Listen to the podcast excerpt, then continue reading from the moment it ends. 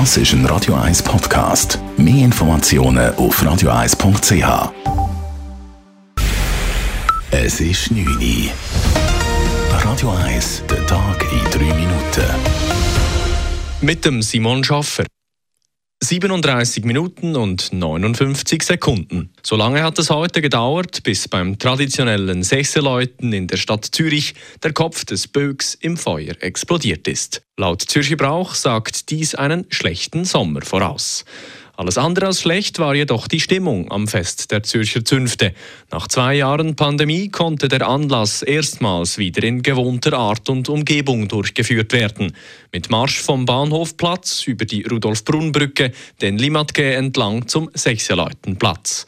Mit dabei war als Ehrengast der Gesellschaft zur Konstaffel auch Bundespräsident Ignazio Cassis. Die, die ersten Meter waren sehr, sehr schön, sehr äh, warm, fröhlich. Die Sonne hat begonnen zu scheinen und äh, ich freue jetzt mal weiter zu entdecken, wie viele Blumen noch kommen werden.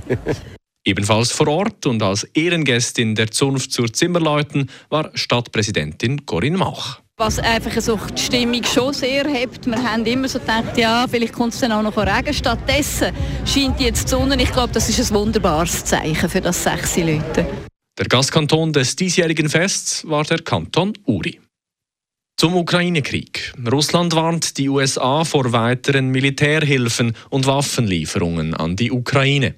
Das russische Außenministerium hat eine entsprechende diplomatische Notiz in Washington deponiert, wie es in einer Mitteilung heißt. Bei einem Treffen mit dem ukrainischen Präsidenten Volodymyr Zelensky hatten der US-Außenminister Anthony Blinken und US-Verteidigungsminister Lloyd Austin weitere Militärhilfen zugesagt. Damit soll das Land insbesondere im Kampf im Donbass unterstützt werden. Die USA haben die Ukraine seit Kriegsausbruch bereits mit rund 3,7 Milliarden Dollar unterstützt. Zudem hat nach eigenen Angaben Russland heute eine vorübergehende Feuerpause in Mariupol angeordnet, damit sich ukrainische Zivilpersonen aus dem belagerten Stahlwerk vor Ort zurückziehen können.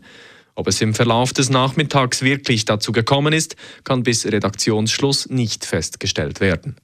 Außerdem werden 40 deutsche Diplomatinnen und Diplomaten in Russland des Landes verwiesen. Das hat das russische Außenministerium bekannt gegeben. Dies entspricht rund einem Drittel der gesamten deutschen Diplomatinnen und Diplomaten in Russland.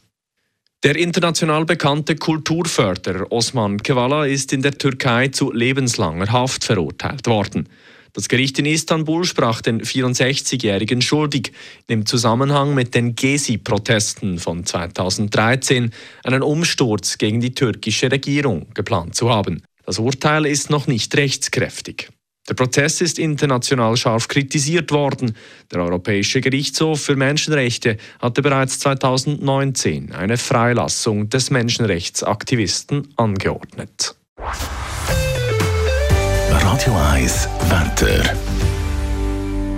In der Nacht wird es nass. Es gibt immer wieder Regengüsse. Örtlich kann es zu Blitzen und Donner kommen. Morgen Morgen Dienstag gibt es am Vormittag zeitweise Regen bei rund 6 bis 8 Grad. Am Nachmittag dann beruhigt sich das Wetter, besonders im Unterland. Die Temperaturen liegen bei etwa 13 Grad. Denn die Schneefallgrenze ist bei 1500 Meter. Das war der Tag in 3 Minuten.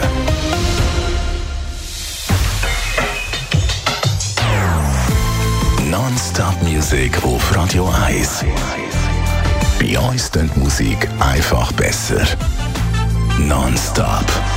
Radio 1. She keeps Das ist ein Radio 1 Podcast. Mehr Informationen auf radio1.ch.